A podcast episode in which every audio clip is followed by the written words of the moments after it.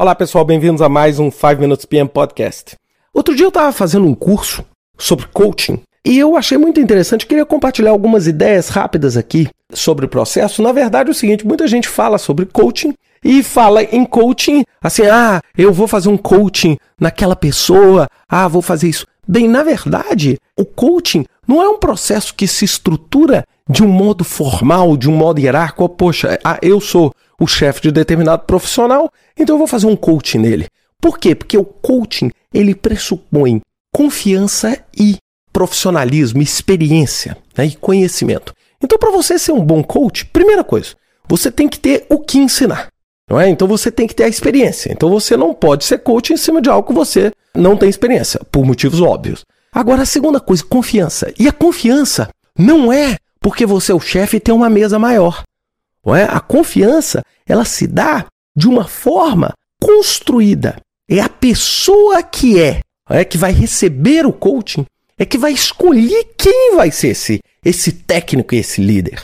Então, na verdade, você tem assim quatro estágios quando você realmente busca um coaching. Você tem o quê? Aquele que a gente fala o conhecido, né? Você conhece aquela pessoa, depois você se torna amigo, você tem o supervisor tradicional e depois você tem o coach.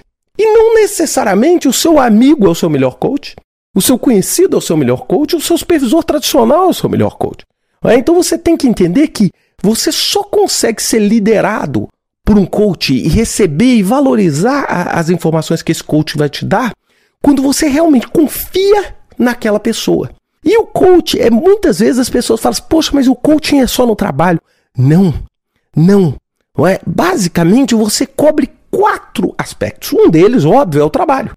É a forma com que você faz o trabalho. Mas o segundo são as relações. Como é que você constrói relações?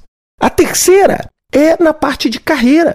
E é muito comum uma pessoa que teve um determinado sucesso atuar como coaching na parte de carreira, ou seja, você chega e fala assim, poxa, qual o caminho que você trilhou?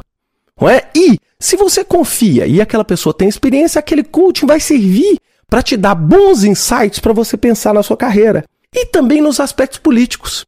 O que, que eu achei mais interessante dessas quatro dimensões é porque é porque é muito comum você ver coachings em trabalho, não é? Para te ensinar o trabalho, para te ensinar como é que você aprende aquele determinado trabalho. Por exemplo, você está iniciando uma nova organização. Agora, o que eu achei mais legal foi, por exemplo, aspectos políticos. Por quê? Porque toda organização e todo projeto está inerente a um conjunto de aspectos políticos extremamente relevantes.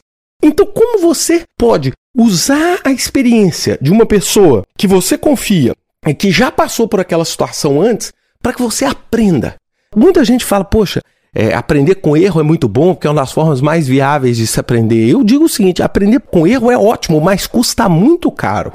Custa muito caro. Se você puder usar um coach que já passou por aquele problema antes, porque já passou por aquela situação, por aquele tipo de situação antes, e puder usar e se beneficiar daquele conhecimento para que você consiga se posicionar melhor, é uma vantagem, é uma vantagem competitiva. Eu brinco, a melhor forma de aprender é com erro, mas preferencialmente com os erros dos outros. Melhor ainda se o outro for o seu competidor. É? Então é, é, esse tipo de coisa que eu achei muito legal. Isso aí é, é vale a pena para aqueles que, primeiro, é para aqueles que estão pensando em ser coaches de é, profissionais que estão iniciando a carreira dentro da sua organização, como também para você que está ouvindo esse podcast e está começando a sua carreira. Como é que você encontra isso? Isso não é apontado hierarquicamente, isso que é mais importante. Não existe uma função, um crachá dizendo assim, coach, eu sou o seu coach. Não. É uma relação de confiança, é uma relação que não permeia a estrutura hierárquica tradicional das organizações. Então você não precisa necessariamente ter no seu chefe o seu coach. E muitas vezes o seu chefe talvez não seja nem a melhor pessoa.